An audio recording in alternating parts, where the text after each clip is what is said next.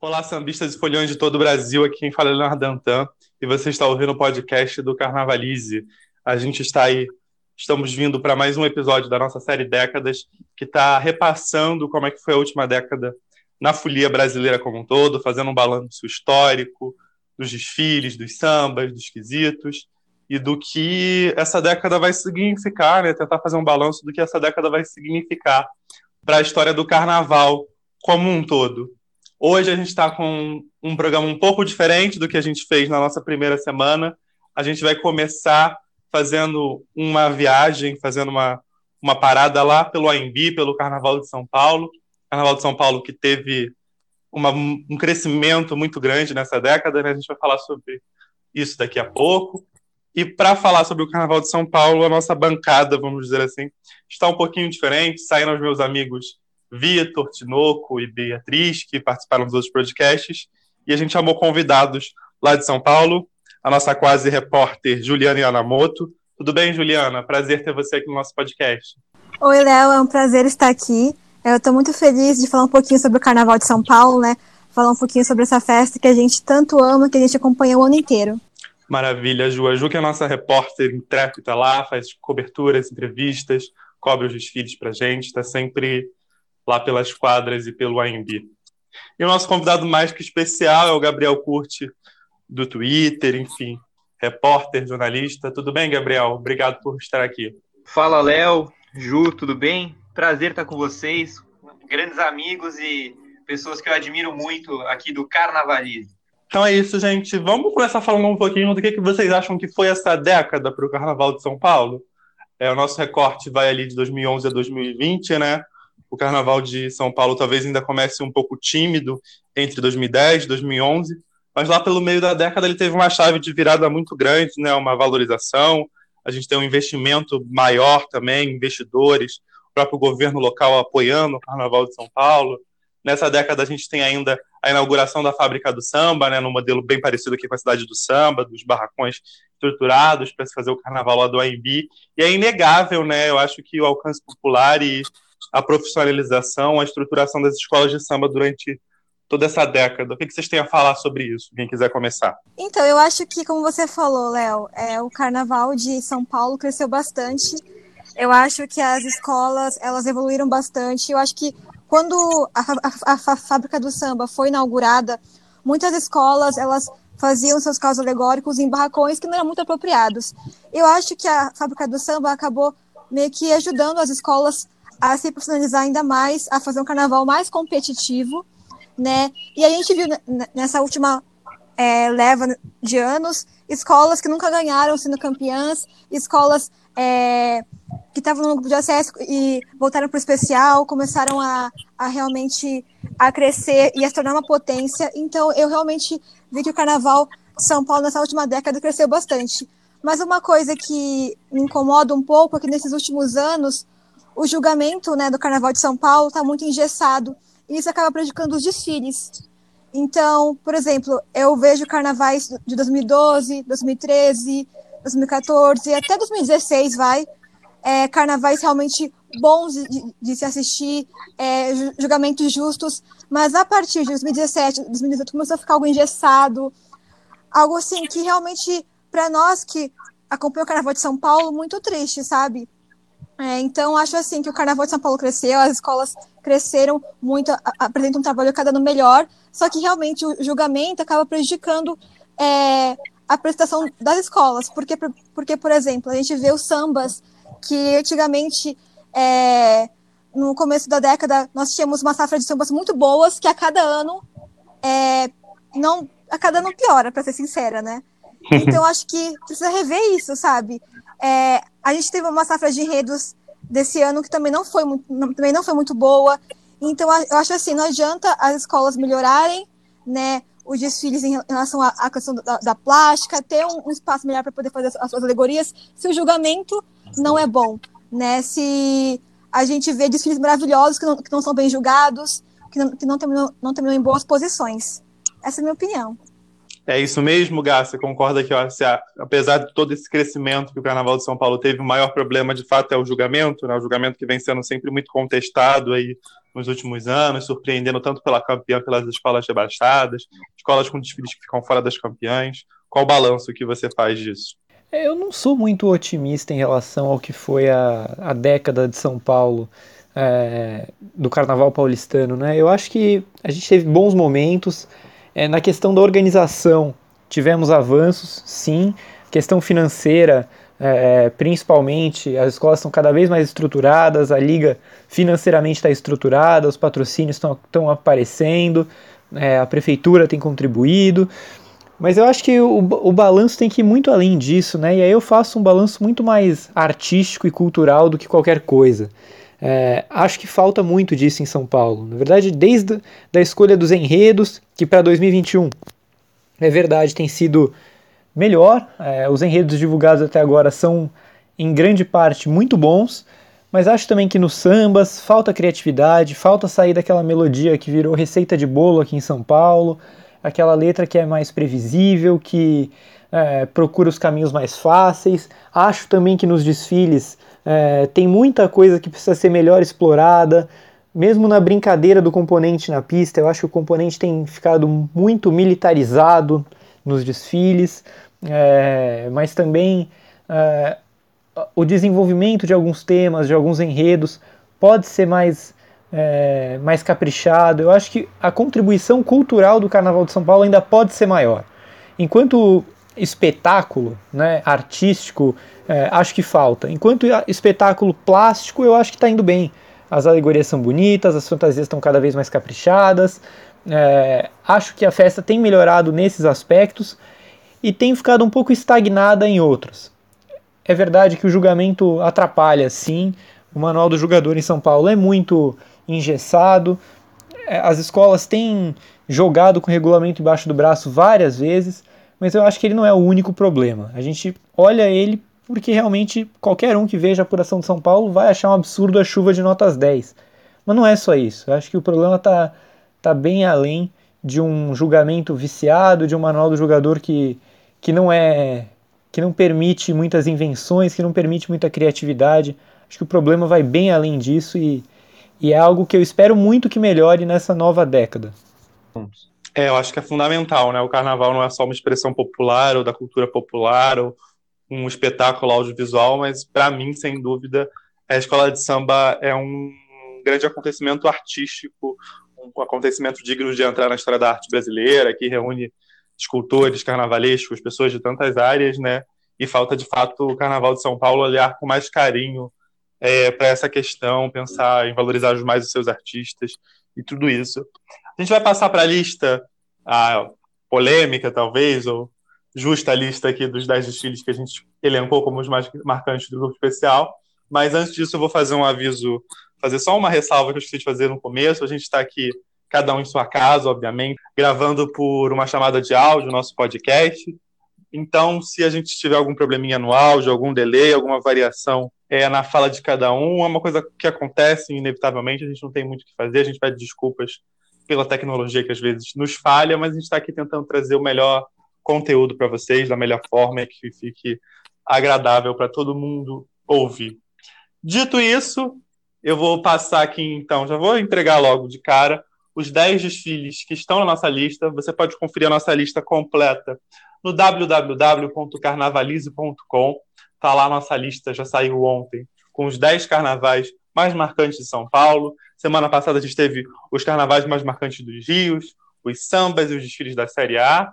E até o final, até o início de maio aí, a gente segue com mais outros textos que estão a caminho aí. Você pode conferir o calendário lá no site também. E sempre que sai o texto num dia, no dia seguinte a gente traz aqui o podcast de como foi os bastidores, discutindo um pouco a lista e comentando melhor os desfiles que a gente escolheu. Bom, para começar a nossa lista, então, a gente tem em 2011 um carnaval muito marcante da Vai Vai. A música venceu, em homenagem ao maestro João Carlos Martins, um desfile bem emocionante da Bela Vista. Em 2012, um carnaval da Mocidade Alegre, o Juobá, no céu os olhos do rei, na terra a morada dos milagres. no coração, um Obá muito amado. Um título incontestável da mocidade naquele ano, dos, dos carnavalescos Sidney França e Márcio Gonçalves. Em 2003, a gente lembra do carnaval da Acadêmicos do Tucuruvi, com Mazarop, o Adorável Caipira, 100 anos de alegria, do carnavalesco Wagner Santos. Em 2014, a Morada do Samba volta a aparecer na nossa lista, com outro título, né, que dessa vez fechou aí o tricampeonato da escola na década, o enredo Andar com Fé Vou, que a fé não costuma falhar, também dos carnavalescos Sidney França e Márcio Gonçalves. Em 2015, um ano, grava... um ano marcado por grandes apresentações do carnaval palestino, a gente tem outro desfile da Vai Vai, da, da Saracura, um enredo em homenagem a Elis Regina, simplesmente Elis, a fábula de uma voz na transversal do tempo. Aí em 2016, a gente vai para o Império de Casa Verde, com título também da escola, o Império dos Milagres, do carnavalesco Jorge Freitas. Em 2017, um grande desfile da Dragões da Real, Dragões da Real Canta Asa Branca, feito aí por uma comissão de carnaval, que tinha, entre outros nomes, o Jorge Silveira, o Márcio Gonçalves, o Johnny Leite e o Rogério Félix. E em 2018, Acadêmicos do Tatuapé, com Maranhão, os tambores vão ecoar na terra da encantaria. Outro desfile do carnavalesco Wagner Santos, aqui na nossa lista. E aí, já indo para os finalmente, em 2019, Gaviões da Fiel, A Saliva do Santo e o Veneno da Serpente, uma reedição de um enredo de 94. Mais um desfile do Sidney França aqui na nossa lista. E para encerrar, a Mocidade Alegre volta a aparecer aí depois de um pequeno hiato. A escola cantou em 2020 o Canto das Iabás, Renasce uma Nova Morada, Bom, vamos lá. Dez desfiles, um desfile de cada ano, né? Nem sempre foram os campeões de cada ano. Mas vamos falar, então, falando do, da, talvez da escola mais tradicional aqui. Talvez eu esteja puxando sardinha, talvez eu esteja puxando sardinha, porque é a minha escola em São Paulo, sou muito apaixonado pela Vai Vai, pelo preto e branco lá do Bexiga. A Vai Vai, então, a gente aparece aí com os dois campeonatos dela na década, né? Dois enredos ligados à música. É, primeira homenagem ao João Carlos Martins e depois a Elis Regina. Acho que são dois desfiles muito emocionantes, né? Dois desfiles com as características do Vai Vai, desfiles com uma pegada de comunidade, uma pegada do samba, uns desfiles animados, desfiles bem bem arrebatadores assim em certos sentidos, né? Vou dar a palavra ao Gá. Gá, você concorda com a presença desses dois desfiles? O que, que você tem a dizer sobre eles? É, eu, eu coloco o desfile do Vai Vai de 2011 entre os três melhores da década. Depois a gente vai falar dos outros dois, é, mas para mim tá entre os três melhores. Acho que plasticamente é um desfile muito impactante. Desde o abre-alas que é muito grande, o segundo carro que é muito bonito, as fantasias são muito boas, mas acho que vai muito além disso, né? O, o desenvolvimento do enredo é excelente, o tema, o maestro, é fantástico, já, já é um tema muito emocionante, mas o desenvolvimento do enredo vai muito bem, o jeito que o Lousada é, levou esse desfile foi muito criativo, foi muito emocionante. O AMB ficou emocionado o desfile inteiro. O samba é maravilhoso. É, e é um espetáculo ver o Vai Vai desfilando com o dia amanhecendo. Isso é uma entidade do Carnaval de São Paulo que a gente não está acostumado a ver nos últimos anos, que faz falta, que é uma escola desse tamanho desfilando para encerrar a noite, né, para abrir, abrir amanhã.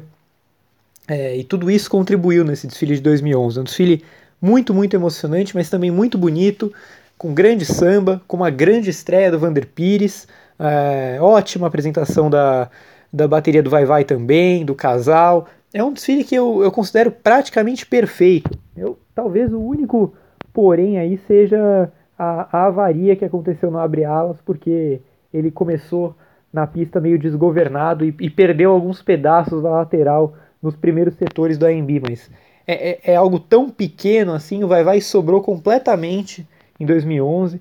Por mais que a apuração é, denote alguma, um equilíbrio entre o Vai Vai e Tucuruvi, não foi o que a gente viu na pista. O Vai Vai é campeão absolutamente incontestável de 2011. Em 2015, eu discordo um pouco da presença do desfile da Elis nesta lista, é, justamente pelo que foi o desfile do Maestro de 2011. Acho que é um desfile que foi campeão, é, e eu nem questiono muito esse título, porque eu acho que não teve uma escola que passou mais campeã do que o Vai Vai. Acho que foi um ano muito equilibrado. Né? E aí eu cito é, Tucuruvi, cito Nenê, é, cito Gaviões, é, Dragões da Real, mas principalmente a Mocidade Alegre. Acho que o desfile da, da Marília Pera é um desfile que plasticamente é muito superior ao desfile do Vai Vai com a Elis.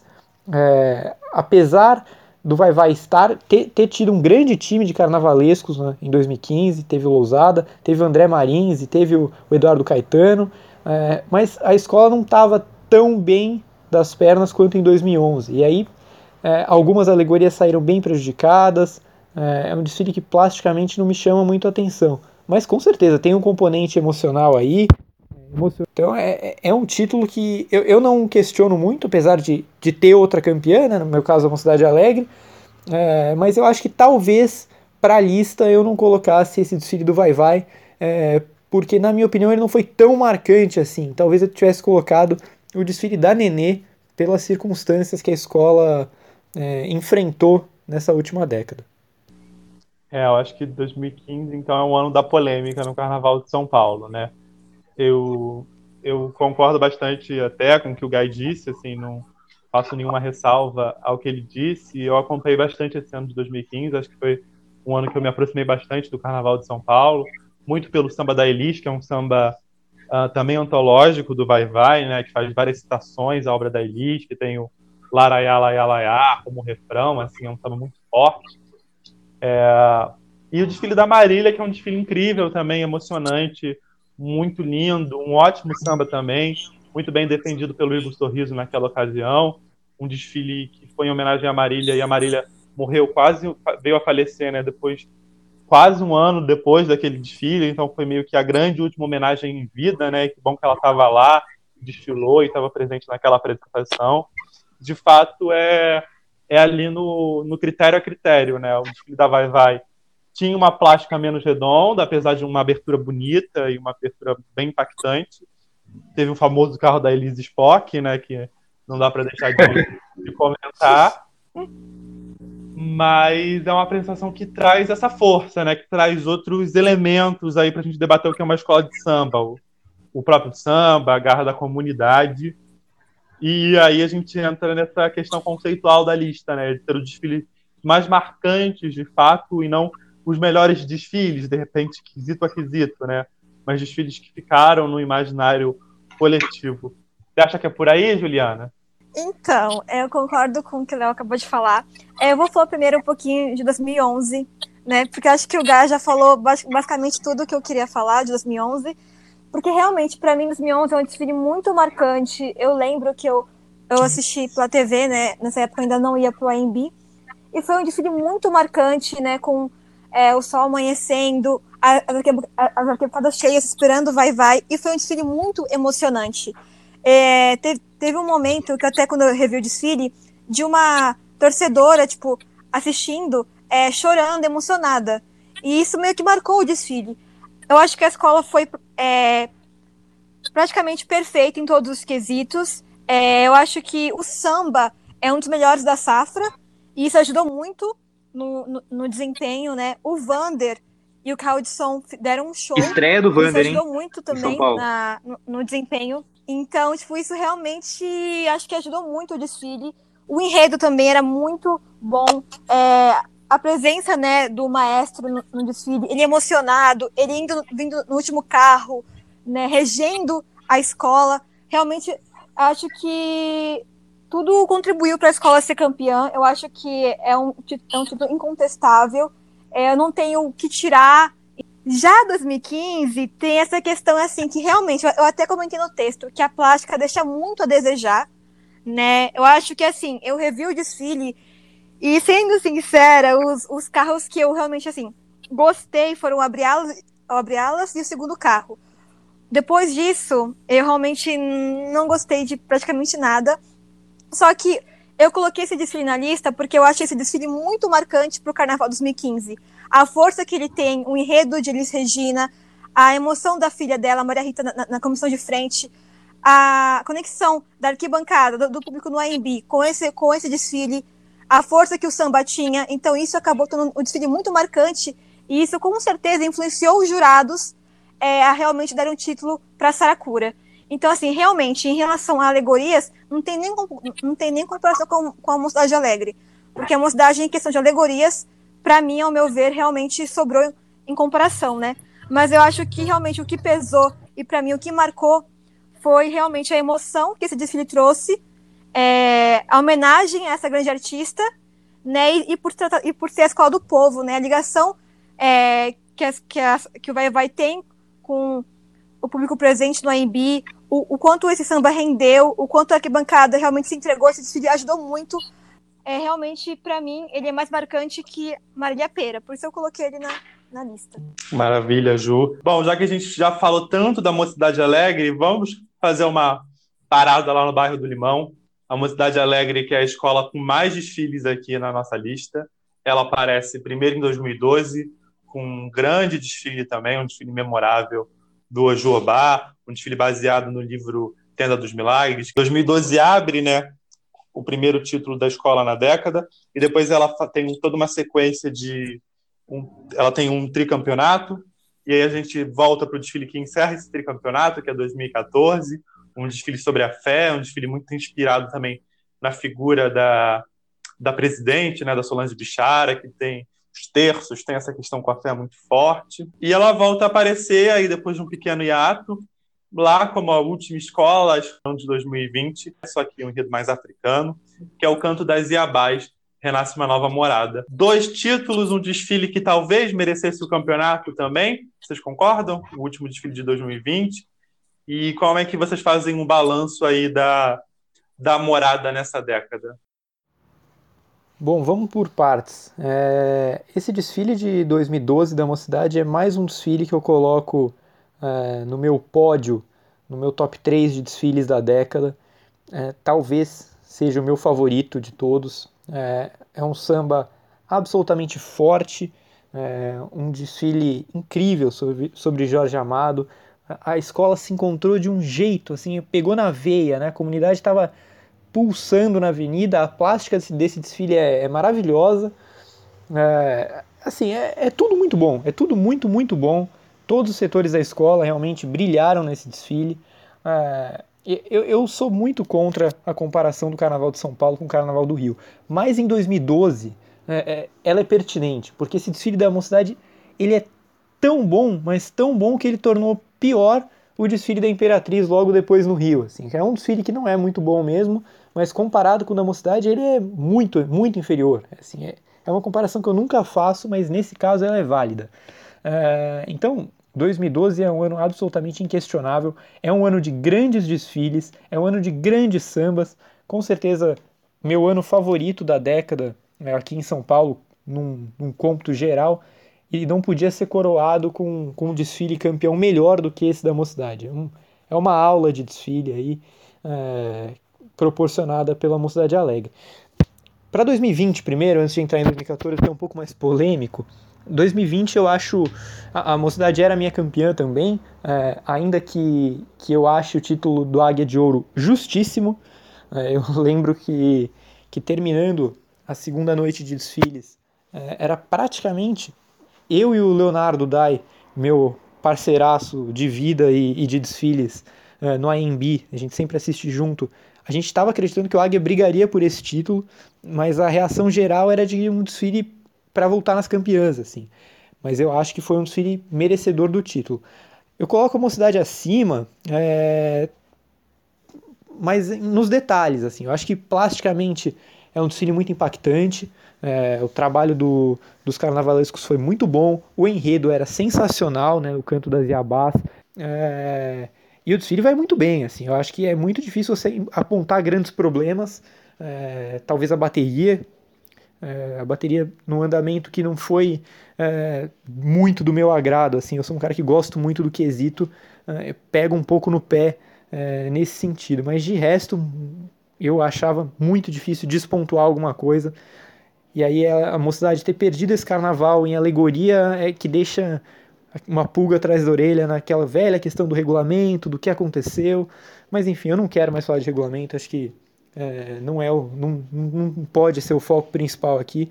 Mas é um desfile que com certeza é muito marcante por samba, é, por plástica, por pertinência de enredo, enfim, muito bom mesmo.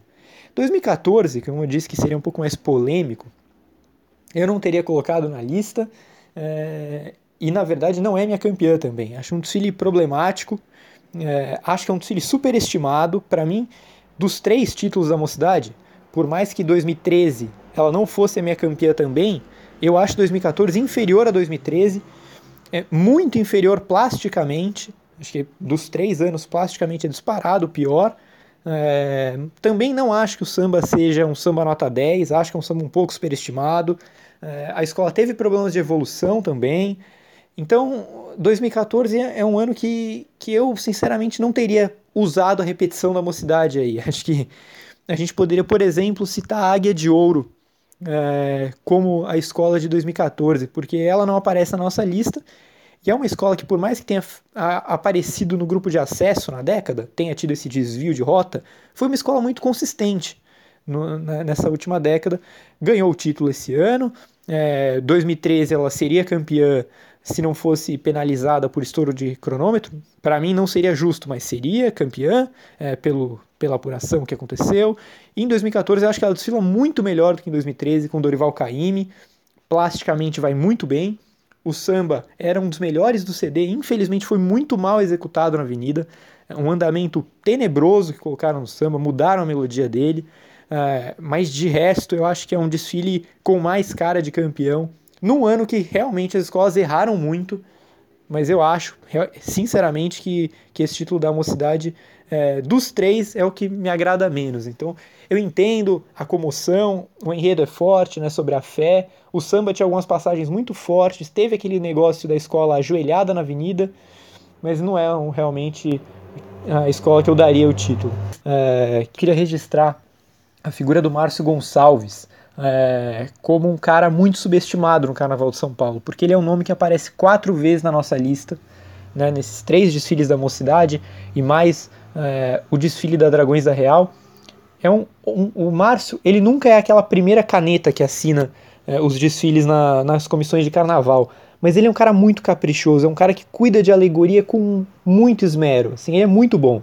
Então eu, eu queria registrar também a presença do, do Márcio Gonçalves aí nessa lista, além, obviamente, do Sidney França, é, que capitaneou né, os projetos, é, e do Edson Pereira, que fez o de 2020.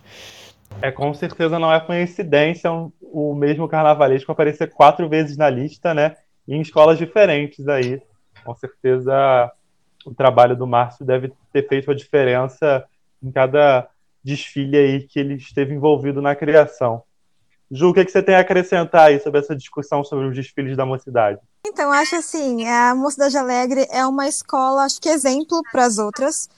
Ela apareceu três vezes na lista e assim, 2012, eu acho assim, não tenho o que falar, é um desfile arrebatador. Para mim, ela sobrou. E esse desfile, além de ser lindo, além de ter um sambaço que passou muito bem na avenida, uma comunidade que comeu o chão, foi um desfile de, superação e de muita emoção, né? Porque em janeiro teve, teve um, um incêndio no barracão que acabou prejudicando algumas alegorias da escola, algumas esculturas, e a comunidade se uniu, né? é, para realmente colocar o carnaval na avenida, e isso não afetou o desfile, que foi realmente um espetáculo. Então, meio que foi uma cereja, cereja do bolo para realmente a escola entrar mais vibrante ainda na, na avenida. E assim, tudo meio que conspirou para a mocidade, porque realmente, desde a escolha do enredo, do samba, acho que realmente não tenho o que falar desse, desse desfile. Para mim, é um dos maiores do AMB e realmente mostra a força da, da morada do samba. Agora, 2014, é, realmente, 2014 é um desfile que é bastante contestado, só que eu acho que 2014 foi um ano bem ruim de desfiles, na minha opinião. Eu achei um ano, um ano bem irregular quanto a isso, mas eu, eu acho que Mocidade foi marcante muito pela questão da emoção, pelo enredo, dos componentes que se ajoelharam em determinados momentos do samba. A plástica, realmente, se você for comparar com 2012, é bem inferior.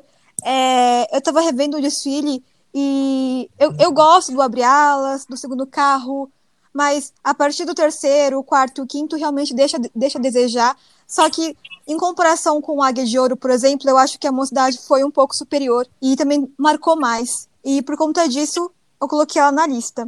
E, um, e uma coisa que eu sempre gosto de falar, assim, uma curiosidade, né? Porque eu gosto de puxar, puxar saco de casais e me falei porta-bandeira, então eu vou falar, Léo. Uma coisa que me marcou muito foi depois, depois do desfile, quando eu entrevistei a Karina Zamparoli pro, pro Carnavalize, ela me contou uma história que eu, que eu fiquei muito emocionada. E eu vou compartilhar com vocês rapidinho é, para finalizar sobre o desfile. Ela falou que ela passou, ela fez uma cirurgia um pouco antes do carnaval, acho que em dezembro, E aí ela ficou de repouso por um tempo. E, e aí ela falou que no dia do, no dia do desfile, a, a escola estava esquentando, já, né, no esquenta, ela começou a passar mal. Começou a passar muito mal. Começou a vomitar, vomitar, vomitar. E, tipo assim, ela não podia não desistir, ela queria realmente estar lá desfilando. E ela, ela, ela desfilou o AMB inteiro passando mal. Ela falou, que ela, ela falou que ela e o Emerson, né, não tinham uma coreografia, foram no improviso, ele olhando para ela e guiando ela, e eles conseguiram nota máxima. E se você vê o desfile, e você vê a prestação deles na, na transmissão da Globo, né, ela, tipo assim, ela não parece que ela tá mal, sabe? Ela não parece que tá, tipo, passando mal ali, sofrendo ali, cheia de dor, porque ela tava, ela tava muito mal mesmo, e ela, e ela falou assim, foi a fé, foi o próprio enredo da mocidade, né, a fé que realmente me ajudou a passar no AMB. Isso me marcou muito, né? E isso foram nota máxima e ajudaram a escola para levar o título, né? Levar o, tricampeonato. Então, eu acho que o que marcou muito esse time da mocidade foi a, foi a emoção, né? Foi realmente a fé que os componentes levaram para a avenida. Eu acho que isso meio que superou um pouco a plástica, que me, realmente deixou a desejar. Em relação a 2020, para mim é a minha campeã. Eu não vi Águia de Ouro, porque eu estava na concentração, então eu não vi Águia de Ouro. Eu só vi Águia de Ouro nas campeãs mas é minha campeã incontestável, assim, na minha opinião, né? É, eu acho que foi um desfile maravilhoso, as alegorias, é, o samba passou muito bem. O meu único porém é a bateria, que eu acho que poderia perder décimos, mas assim, fora isso, a comunidade é, realmente deu um show, o samba passou muito bem. E uma coisa que o Gá falou do Márcio Gonçalves, é, eu lembro muito bem. A mocidade, ela ficou, ela foi vice no ano de, no ano de Alcione, só que ela apresenta uma plástica muito abaixo. E aí, no ano seguinte, é, o, o Márcio foi para a mocidade e a gente viu um, uma evolução na plástica muito grande. A gente, a gente, viu que tinha o Márcio ali, e ele é muito bom, só que para mim ele é muito subestimado. As pessoas não valorizam ele como ele deveria. E, tipo assim, ele é, ele é peça-chave é, na Mocidade Alegre atualmente. Maravilha. Nossa Ju não só pode, como deve falar de casais Mestre Porta-Bandeira, nossa porta-bandeira aqui do, do site. Então, mais do que justo esse relato aí emocionante que ela fez. Muito bem, a gente está falando de desfiles que foram quase todos que a gente já citou aqui foram campeões, ou se não deveriam ser, ou estavam ali pela briga. Mas tem um desfile curioso aqui na nossa lista que passa longe do campeonato, e inclusive não voltou no sábado das campeãs na verdade, dois deles. E Mas para começar, vou falar um pouco de Tucuruvi 2013, um desfile muito alegre, muito bonito, né? Sobre o Mazarop, feito pelo Wagner Santos, que eu acho que é um nome aí que se revelou também nessa década, né? Que ganhou, é, ganha, veio a ganhar um título depois, um, ele vai voltar a aparecer na nossa lista também. O que, que vocês destacam? Vocês acham que Tucuruvi é importante para essa lista? O que, que vocês acreditam nisso. Vou perguntar para a Ju primeiro, já que foi ela que fez o texto, e tenho certeza que ela é muito fã desse desfile também. Então, eu amo esse desfile, como eu falei, eu sou suspeita para falar sobre esse desfile. Para mim, é, é, a minha campeã de 2013. Eu acho assim, eu amo Wagner Santos, ele é meu carnavalesco favorito, é, desde a época da Vila Maria, né, por motivos óbvios. Eu acho assim, ele caiu como uma luva no Tucuruvi, eu acho que ele se deu muito bem com a escola. É, eu acho que quando ele começou a sua história no Tucuruvi. Acho que a escola realmente é, cresceu muito, evoluiu muito. E assim, para mim o auge foi esse desfile do Mazarop. Eu gosto muito do, do desfile.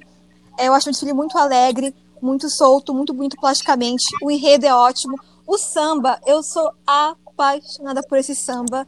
Esse samba passa muito bem no AMB. É um samba alegre, é muito bom de cantar, divertido. O Igor Sorriso, que fazia sua estreia né, como intérprete em São Paulo, também deu um show, foi muito bem. A comunidade, que eu sempre falo que é o, que é o calcanhar de Aquiles né, da, do, do Tucuruvi, passou bem também. Então, acho que, assim, para mim foi um, é um desfile, para mim, campeão. É, com a cara do Zaka, eu acho que o Wagner realmente é um dos melhores trabalhos. E assim, eu não tenho muito falar desse desfile porque eu sou apaixonada, eu gosto muito dele. É, em 2013 foi um ano assim de desfiles assim. A mocidade passou bem, mas tinha alguns problemas que para mim não era campeã. O Águia de Ouro, se não fosse o estouro do tempo, ia ser campeã, mas para mim ela fez uma plástica muito aquém é, das outras duas. A evolução também, também foi um problema. Então a minha campeã assim, nesse ano é Tucuruvi. E para mim foi um desfile marcante. Não todas as campeãs, eu realmente acho isso muito errado, deveria ter voltado. É por aí mesmo, Gá? Você concorda que a Tucuruvi pelo menos devia ter voltado nas campeãs ou até mesmo disputado o título com essa apresentação? É, eu sou apaixonado por esse desfile de 2013 da Tucuruvi é, e, e, nem procuro muitas explicações para esse pro, pro Mazarop nem ter voltado nas campeãs, porque na minha honesta opinião é a apuração mais aleatória da história de São Paulo. Assim, nada explica, nada explica. Parece que todas as notas eram sorteadas. É, a Mancha Verde, por exemplo, fez um desfile para sexto, sétimo lugar e acabou rebaixada. É, surrealismo completo, assim. A Tucuruvi passou os primeiros quesitos da apuração em último, na zona de baixamento. Então, é, é, não tem como explicar muito esse resultado. Eu prefiro me ater ao desfile é, com o samba que era muito bom, muito para cima. É, Igor Sorriso vivendo o auge de sua forma. É, começo da década do Igor é sensacional, né? E ele estava muito bem na Tucuruvi. É, e o desfile absolutamente colorido, muito alegre. a escola que tem problemas de harmonia sérios, né? Sempre teve. Na, foi passou muito bem em 2013, passou alegre, passou cantando, passou brincando. A bateria foi muito bem. É, enfim, é, é, um desfile super leve, que ele não é, ele não tem a genialidade é, de um Vai Vai 2011, de uma Mocidade 2012. É, e talvez não tenha a plástica de um Império 2016, né, uma imponência é, de um Império 2016, mas ele tem tudo, ele tem tudo. Ele é um desfile completo. É, e é uma pena, uma pena mesmo que o Wagner Santos é, tenha saído da Tucuruvi sem vencer um carnaval. É, eu acho que um casamento que, que durou tanto tempo e, e, e rendeu tantos frutos positivos né, entre 2010 e 2015. Então é uma pena que esse casamento tenha acabado sem título. E aí a gente entrando mais uma vez na polêmica do julgamento de São Paulo, assunto que a gente já debateu no começo, né, que volta a aparecer, mas uma pena realmente que o Wagner não tenha conseguido um título, porque foi de fato um casamento muito marcante, né? E eu acho que quando a gente fala de um balanço da década, a gente já falou muito nos programas aqui sobre o Rio, é, a gente tem que fazer esse balanço também sobre esses casamentos, esses encontros que acontecem entre carnavalescos e escolas e que mudam tanto o patamar de uma escola quanto um patamar de um artista também. E foi exatamente isso que aconteceu com Wagner, né? Ele passa ali a encabeçar os grandes artistas da festa, tanto que depois que ele sai da Tucuruvi, ele consegue finalmente o seu título com a Tatuapé, né? A Tatuapé que foi uma dessas escolas que ganhou pela primeira vez na década, que, que faturou o seu primeiro campeonato e não o bastante conseguiu um, mas dois desfiles na sequência. O Tatuapé foi campeão em 2017 com o enredo sobre a África em 2018 voltou a ganhar agora com o desfile assinado exatamente pelo Wagner Santos, que cantou o Maranhão, o, o Wagner, que é do, do, natural do estado, fez aí essa homenagem ao estado dele. Uh, o que, que, a gente tem a falar sobre a Tatuapé, então? A Tatuapé que se, é, cresceu bastante na década, conquistou seus títulos, uma escola muito organizada, talvez venha aí surfando nessa nesse julgamento mais técnico de São Paulo, uma escola que talvez a gente não aponte tantos erros nos títulos. Vocês concordam com essa opinião? O que, que você acha, Ju? Então, eu acho assim, a, a, opa, a Tatuapé é uma escola assim muito surpreendente, porque ela fez, ela voltou para o especial em 2013, se manteve no grupo especial, aí em 2014 ela fez um desfile, vai, ok, aí em 2015 ela teve aquele problema do, do estouro do tempo, mas conseguiu ficar, 2016 fez um desfile com homenagem a Beija-Flor, né? E terminou, terminou vice, que eu não concordo, né? Mas foi um desfile assim de chão muito bom, né? E aí 2017 fez aquele desfile de Zimbábue, foi campeã. E tipo assim, é uma escola que aprendeu a fazer o desfile para ser campeã, porque ela, ela desfila com o manual do jogador embaixo do braço. Ela faz um desfile extremamente técnico para realmente tirar a nota máxima. Então, tipo assim, é uma escola que cresceu muito nesses últimos anos, realmente se, se tornou uma potência do carnaval de São Paulo. É uma escola que sabe desfilar mesmo, né? Então, isso realmente é algo que me surpreende bastante, porque assim, anos atrás, você, você não dava nada pro Tatuapé, e agora você coloca ela realmente em uma das sempre é, cotadas ao título, né? Então, isso realmente é surpreendente. O ano de Maranhão, né, eu acho que a escola se apresentou muito bem, ela fez um desfile muito, muito técnico, muito forte. O samba era um dos melhores da safra, então isso acabou ajudando também no bom desempenho na, na avenida. é, a comunidade, é, para mim, atualmente, é a escola, junto com a Dragões da Real, é a escola que mais canta na avenida. O que eles cantam é, tipo, absurdo. Eles cantam muito, muito. É, o ano de estreia do Wagner Santos, o Wagner foi muito bem. Ele sempre consegue é, trazer um bom visual, é, contar bem o enredo na avenida. E o Wagner já merecia há um bom tempo né, um título. Merecia na Vila Maria, merecia no, no Tucuruvi, e só depois que ele conseguiu no Tatuapé. Então ele realmente merecia esse título. Assim, realmente é um desfile marcante porque realmente consolidou a escola no, no como umas grandes de São Paulo. E se você ver, por exemplo, em 2019, se não fosse o LED, ela ia ser tri. Então, em 2020 ela quase foi campeã de novo também. Então você vê como realmente é uma escola forte e a cada ano se mostra ainda mais poderosa.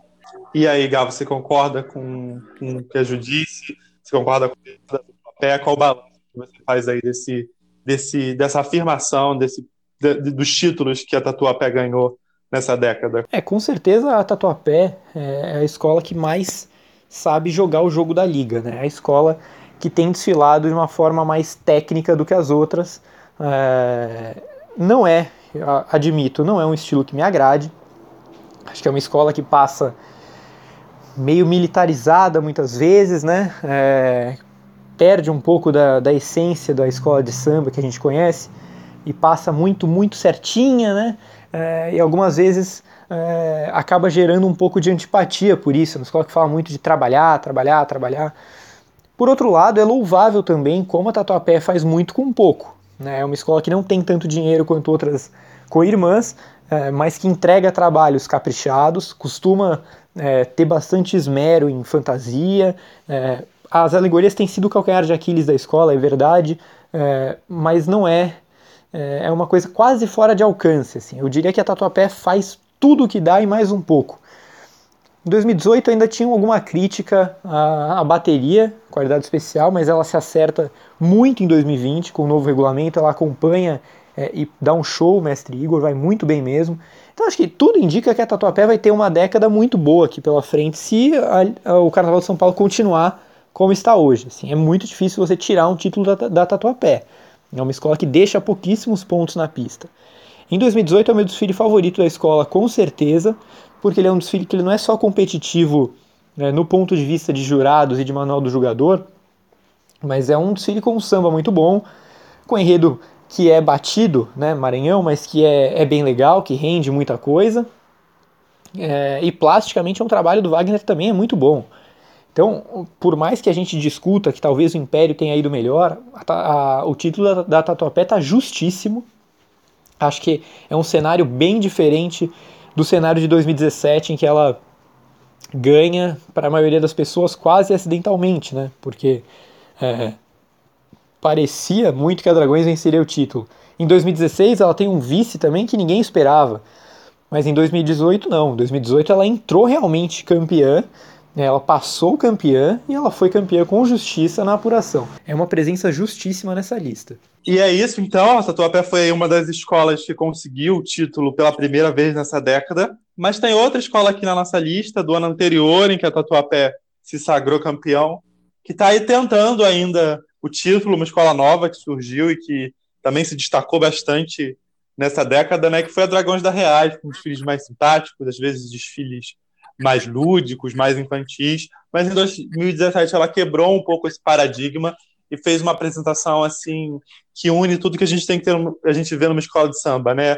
Harmonia, evolução, é o, a empolgação, né, do corpo dos componentes e uma estética brilhante, é, assinada capitaneada de alguma maneira pelo Jorge Silveira, né, mas que também a gente não pode citar os outros membros da comissão, o Márcio Gonçalves, que a gente já citou aqui, o Johnny Leite e o Rogério Félix, e esse enredo inspirado na, na música do grande Luiz Gonzaga. Eu vou passar, inevitavelmente, a palavra para o torcedor da escola que está presente no debate. 2017 era para Dragões ter ganhado seu primeiro título, Gabriel?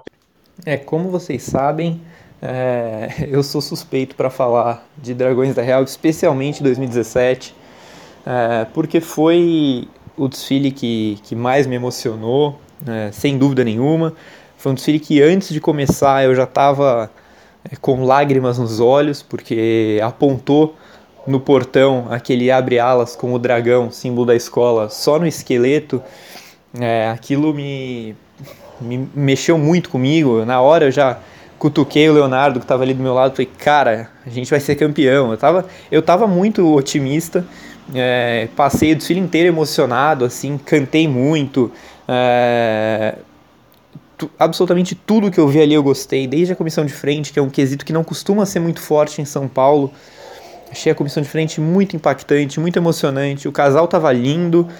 É, as alegorias, as fantasias, enfim, o trabalho do Jorge Silveira e da comissão de carnaval ali é, é absolutamente impecável.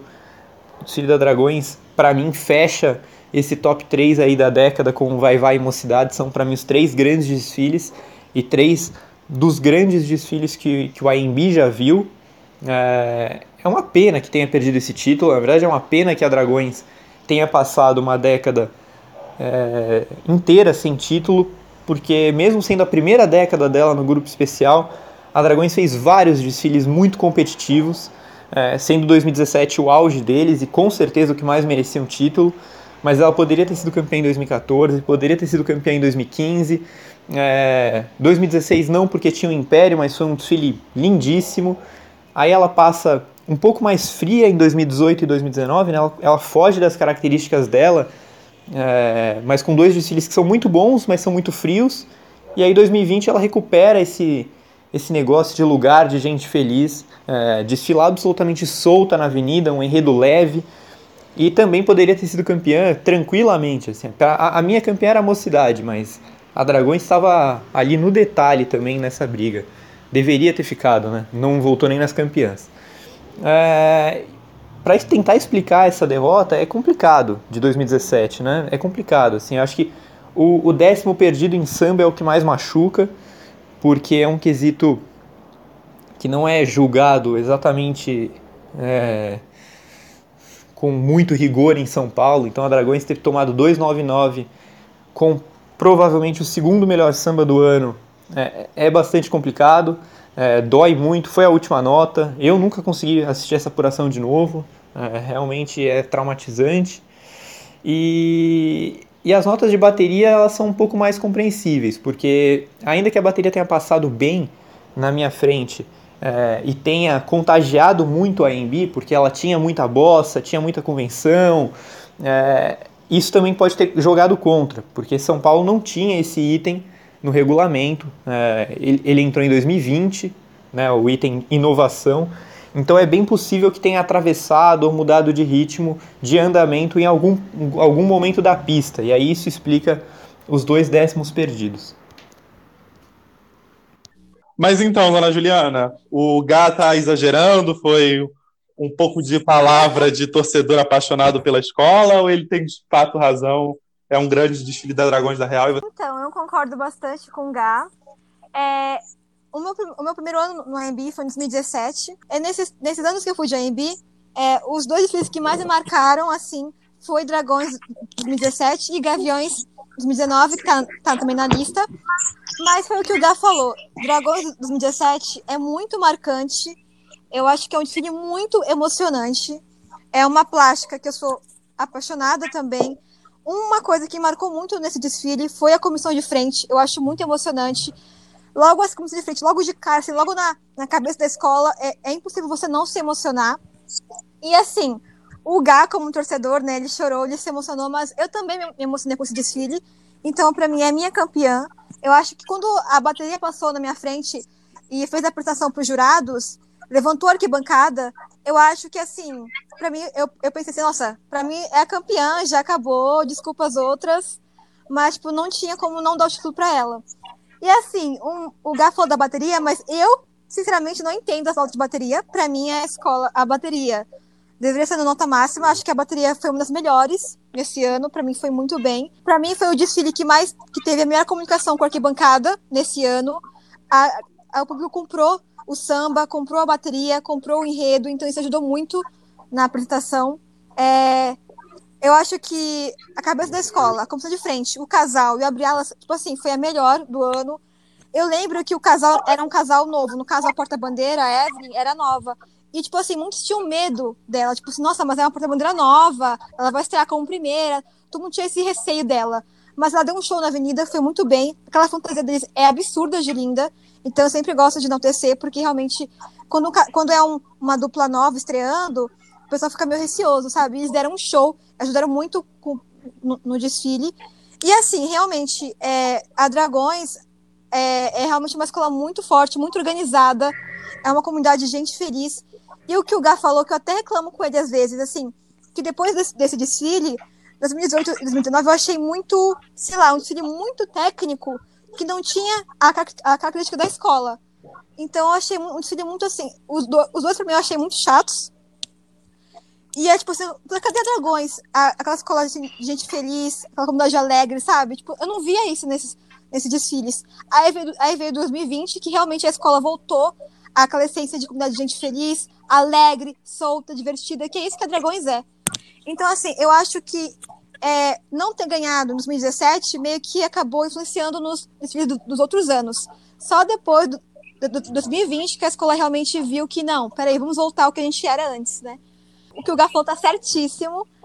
E assim, se eu fosse torcedor da escola, eu ficaria muito chateada, de verdade mesmo. Falando aí de grandes carnavalescos e de grandes casamentos da década, a gente não poderia de falar de Jorge Freitas, né? O Jorge Freitas tem alguns títulos aí essa década, que se firmou como um dos, talvez o carnavalesco mais certo assim de, de levar a escola para o título, de trazer uma apresentação grandiosa visualmente, muito veludo, muitos forramentos bons. Uh, e ele conseguiu o título no Império da Casa Verde, um desfile que aparece aqui em 2016, o Império dos Mistérios. Eu acho que é um dos campeões incontestáveis da nossa lista e que reúne aí grandes qualidades, né? O título do Império de Casa Verde em 2016 é absolutamente inquestionável, é, trabalho artístico incrível. Eu gosto demais desse enredo. É, acho que o Jorge Freitas contou ele muito bem. O Jorge é, é, muito criticado às vezes por, por alguns de seus enredos, né? Mas ele, ele quando acerta, ele acerta de verdade. Assim, acho que como aconteceu na Mancha em 2019 aconteceu também no Império em 2016. Assim. Foi um enredo muito bem cuidado, muito bem tratado, muito interessante. O samba, que não é um samba primoroso, ele é deliciosamente a cara do Império.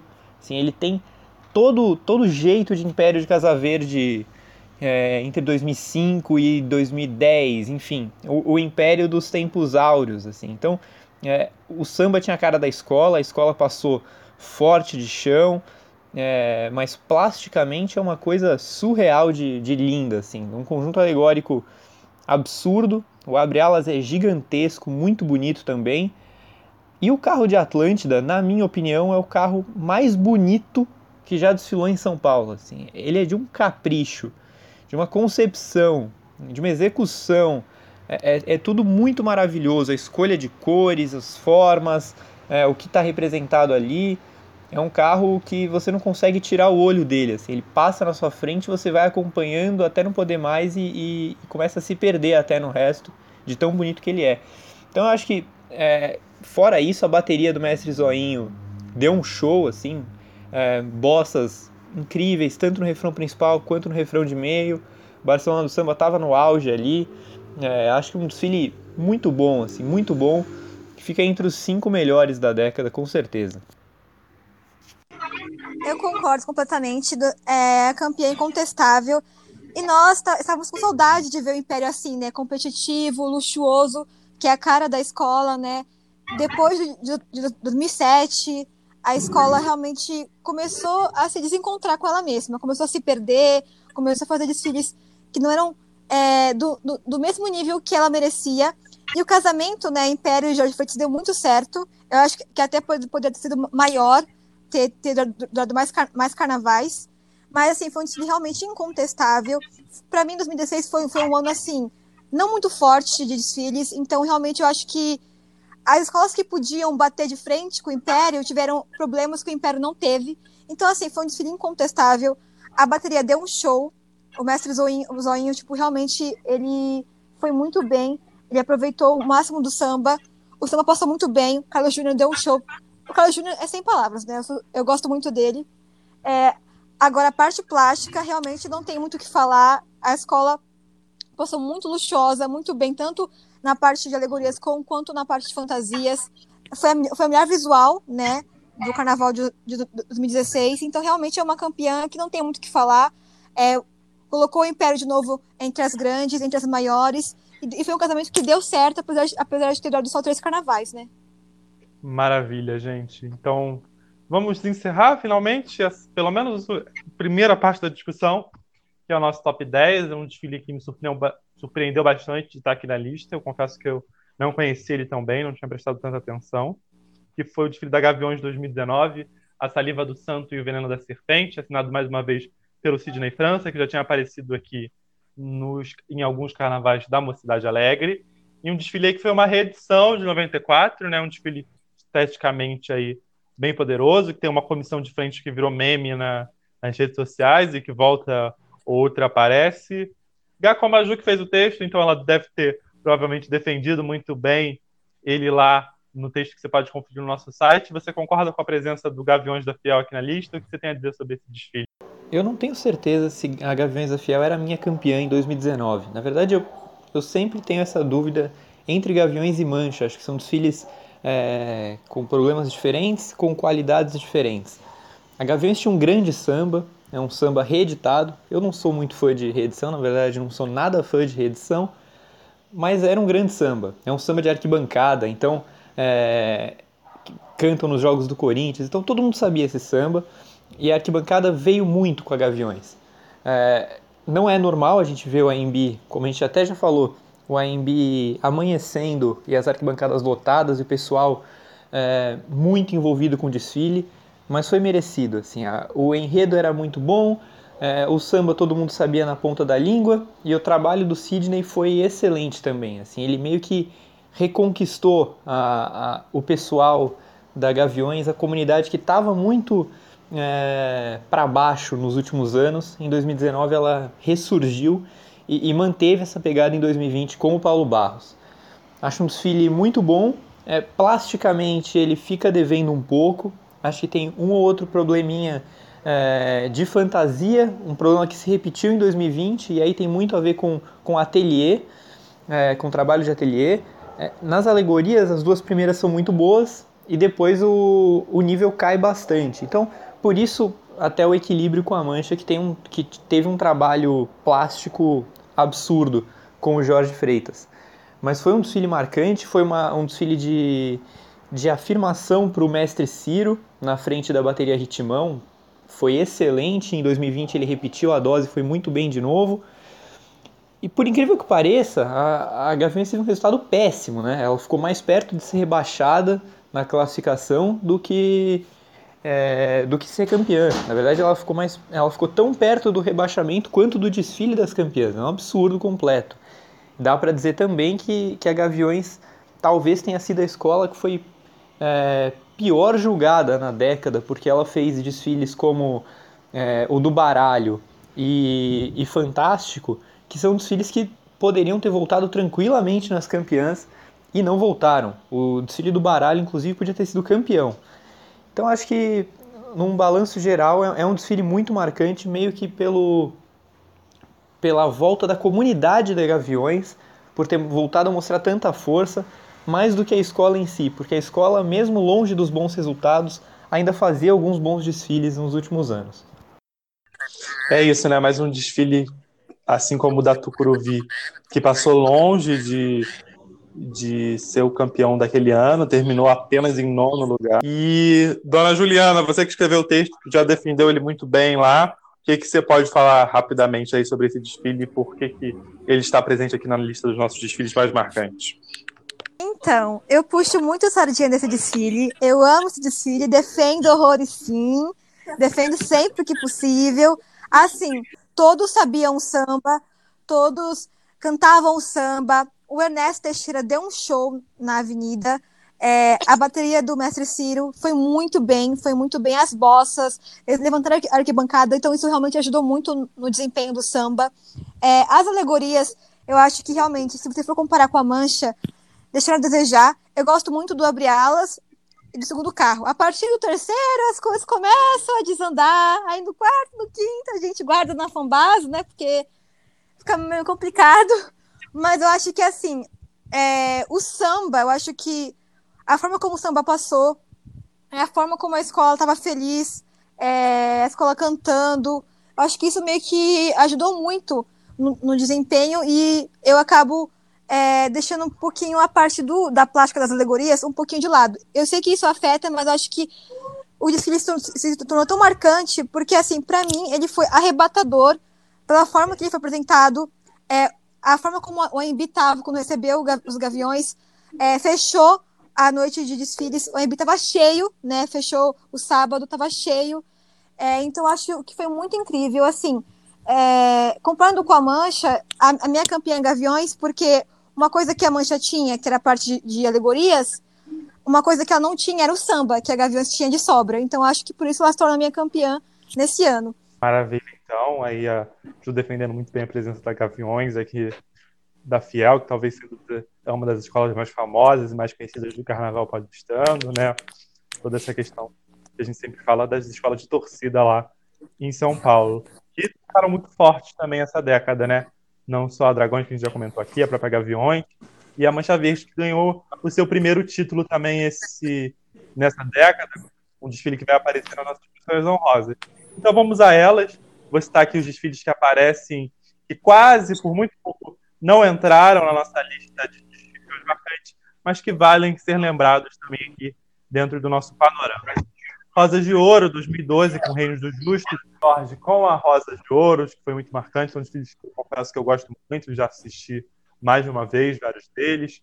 Um desfile que já apareceu aqui também, Águia de Ouro 2013, um enredo sobre o João Nogueira, que teria sido campeão daquele ano. Outro desfile que também já foi falado foi o de 2015 da Mocidade Alegre, em homenagem a Marília Pera. Mais uma vez, a Tatuapé, que também já foi comentada aqui com Mãe África, desfile sobre o Zimbábue. Dando aí ao Jorge Pires e ao casamento que ele teve com o Império de Casa Verde em 2018, o povo, a nobreza real. Em 2019, então, o título que ele conseguiu lá pela Mancha Verde com a Chalafa da Princesa, a saga de uma guerreira negra. Em 2020, mais um desfile que saltou, que trouxe aí mais o primeiro título para uma agremiação, o desfile da Águia de Ouro, do Sidney França, já falado aqui sobre educação, sobre o Paulo Freire. E, mais uma vez, a Dragões aparece, então, com 2020, a Revolução do Riso, um desfile bem alegre, bem feito pelo Mauro Quintati. Vou fazer uma provocação aqui a vocês. Nós fizemos um top 10. Mas se fizéssemos um top 11, qual desfile que não apareceu na lista e que deveria ter entrado? Gá, qual sua opinião? Qual desfile que você colocaria aí, acrescentaria nessa lista? As menções honrosas são bem válidas aí. Gostei bastante da lista. É difícil escolher só uma, mas eu acho que eu iria de Rosas de Ouro 2012. É, porque é um desfile que eu gosto muito e principalmente porque ele faz parte de uma safra excelente. 2012 é um ano muito, muito bom do Carnaval de São Paulo. A gente tem vários desfiles bons ou muito bons né, além da mocidade que a gente já citou aqui e desse desfile do Rosas, é, Dragões da Real, Gaviões da Fiel, Mancha Verde, Vai Vai, tem, Tucuruvi, tem muito desfile legal esse ano, então acho que seria bom colocar o Rosas aí na lista para fortalecer é, esse ano de carnaval que tivemos. Mas além disso, é um desfile muito, muito bonito, né? Plasticamente retocável. Talvez seja o trabalho mais incrível do, do Jorge é, no Rosas, mesmo contando 2010, que foi o ano do Cacau, que foi o ano do título, eu acho 2012 mais impactante. É, talvez o samba fique devendo um pouco, principalmente em relação à Mocidade Alegre, mas o jeito que o enredo foi desenvolvido é muito impressionante. O jeito que ele conseguiu contar essa história, que ele amarrou tudo direitinho, porque a princípio seria uma homenagem a Roberto Justus, né? um tema bastante ingrato mas ele consegue fazer uma fábula é, que envolve né, um conto de fadas, envolve a figura dos justos, envolve a Hungria, o reino húngaro. Enfim, é uma história muito bonita, foi super bem contada na Avenida. Esse desfile é, é impressionante. Eu, eu colocaria esse desfile se fosse um top 11. Maravilha, né? Quem diria que uma homenagem não deixa de ser, né? uma homenagem ao Roberto Justus, figura ali entre os maiores desfiles da década. De fato, é um desfile muito bonito. Lembro da alegoria que tem um bebezinho com uma coroa, que é uma das coisas assim, mais fofas que eu já vi no Carnaval de São Paulo. É, eu acho que é uma grande adição, até porque a Rosa de Ouro foi uma grande escola da década e que não apareceu, pelo menos nessa primeira metade, né? Não apareceu na lista principal. E você, dona Juliana, que desfile que você acrescentaria à lista principal? O desfile que eu acrescentaria uh, seria Império 2018, também do Jorge Freitas. Muito Jorge Freitas badadíssimo aqui na tipo, assim, lista. Assim, porque assim, eu acho que esse desfile é a minha campeã, né? Desse ano. Eu acho o desfile. No visual, na parte plástica, a escola sobrou. Então, assim, é um desfile assim, muito incrível. Acho que em praticamente todos os quesitos. Eu acho esse desfile muito marcante pela forma como o enredo foi contado. Aquele carro é, do elefante, eu acho muito marcante. Gente, eu sou aquele carro, não tem condições, aquele carro é maravilhoso. Feliz, então acho que para mim é um desfile muito marcante e entraria na lista. Maravilha, então. E é, vocês acham que ficou algum desfile de fora das menções honrosas, algum desfile que deveria ter aparecido? A Juliana talvez vá, vá puxar a brasa pela sardinha dela, mas está autorizada a fazer isso. Que desfile que você acha que devia ter aparecido aí nas menções honrosas, que te marcou de alguma maneira nessa década? Ai, meu Deus. É que, é que se eu for puxar sardinha, né, pro meu lado, eu ia falar uma, mas, tipo assim, seria meio, né? Então, eu prefiro não falar esse. Eu acho que todos esses que eu coloquei, pra mim, acho que foram bem marcantes. Acho que não colocaria nenhum. Eu colocaria um que é da minha escola, mas acho que ele é mais marcante pelo enredo em si do que pelo desfile. Vila Maria 2017, o ano de Nossa Senhora. Eu acho que, assim, o enredo é muito marcante, até pela aprovação da Igreja Católica é, para fazer esse enredo, é, todo esse trabalho que teve, né? Eu, a escola teve se, se apresentar lá na lá em Aparecida na Basílica também, a ligação que teve, acho que isso ajudou a tornar um desfile marcante muito para os católicos também que assistiram, que acompanharam. Assim, o desfile deixou a desejar na parte plástica, principalmente, mas eu acho que foi um desfile que teve uma boa comunicação com a arquibancada. Eu desfilei, foi muito marcante para mim também. E acho que o enredo também foi muito marcante. Eu acho que isso homenagear Nossa Senhora, né? É, muitas pessoas que são devotas à Santa, então acho que acabou para mim sendo marcante. Mesmo voltando nas campeãs, que para mim deveria ter voltado, e também é por conta das fantasias que foram, foram muito bonitas. Sidney França, de novo, fe, é, ele fez um bom trabalho, apesar da, das alegorias. Então, para mim, é, eu colocaria esse porque eu vou puxar a sardinha para minha escola, tá, gente? E não Desculpa. choca ninguém. Mas, enfim, acho que é uma lembrança super válida aí. Foi um desfile que foi muito comentado realmente na época. E você, Gá, algum qual desfile aí que você talvez já tenha citado, ou que você ainda não citou, e que você colocaria nas menções honrosas também, que vale então, a pena então, ser lembrado? São várias as menções é, que eu adicionaria. Eu fiz uma listinha aqui é, para a gente relembrar alguns desfiles que foram legais, é, que foram marcantes.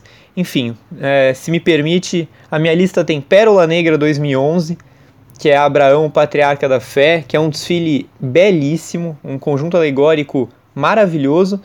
E o Pérola foi uma escola que no final dos anos 2000 é, e começo da década de 2010 fez vários grandes desfiles e foi sempre muito mal julgada. Em 2011 era o ano em que ela deveria estar no desfile das campeãs de qualquer jeito. Então fica aqui o registro para esse desfile. Mancha Verde 2012, é, talvez mais pelo samba do que pelo desfile. O desfile é legal, é, mas plasticamente tem alguns probleminhas. Mas o samba, particularmente, é, é, o samba que eu mais gosto em São Paulo na década. Acho belíssimo, uma melodia impecável, uma letra super forte. Então eu colocaria Mancha 2012. Rosas de Ouro 2013, é, seguindo um pouco a linha do que foi Rosas 2012. É um trabalho maravilhoso do Jorge de novo. A plástica, é, é o auge da plástica do trabalho dele tá ali em 2012 e 2013. É um enredo divertido sobre festas é, no mundo todo. Acho que Rosas contou super bem esse enredo e, e, poderia ter ficado com esse título também. Acho que 2013, entre Tucuruvi, Mocidade e Rosas, estava tudo bem. 2014 eu coloquei dois desfiles: o Águia de Ouro, é, Dorival Caymmi, porque era minha campeã. É, é um ano bastante equilibrado, né? Longe de ser um absurdo o título da Mocidade mas a minha campeã seria o Águia. Uh, acho que foi um desfile muito bonito, um enredo bem forte. Uh, o samba era um, talvez o melhor no CD, infelizmente na avenida ele foi muito maltratado. Mexeram bastante no andamento dele e ele ficou bem pior, mas mesmo assim o desfile é muito bom. eu coloquei Dragões da Real também, é, principalmente pelo fator Rosa Magalhães. É um desfile que poderia ter sido campeão também, é, mas é Rosa Magalhães assinando em São Paulo, assim, um desfile super divertido, vale a pena assistir de novo. E por fim, nessa lista de menções honrosas, Nenê de Vila Matilde 2015. É um ano muito equilibrado em São Paulo, tem uns 5, 6 desfiles que poderiam ter sido campeões aí. É, mas esse desfile me chama a atenção especial porque é uma escola que está cada vez pior. A Nenê está numa crise muito grande e ela já estava em crise nessa época, né? ela meio que deu uma respirada de 2013 a 2015 e depois se afundou de novo. Mas 2015 foi, infelizmente, meio que um canto do cisne. Assim. A escola afundou totalmente depois disso mas foi um desfile cantando Moçambique muito forte, é, com as raízes da Nenê, é, com o chão da Nenê, com o samba com a cara da Nenê. É, eu acho o Nenê de Vila Matilde 2015 seria o desfile que eu colocaria é, para 2015, inclusive. Eu escolheria esse desfile na mesma linha do que vocês fizeram lá no Rio, colocando a São Clemente. Eu acho que a Nenê é, garantiria essa vaga aí por por ter conseguido furar as escolas mais poderosas com um desfile tão impactante quanto foi aquele, tão marcante. Maravilha aí, um panorama bem bacana que o Gá trouxe de vários desfiles aí realmente muito bons, alguns que eu já assisti e recomendo para quem não conhece.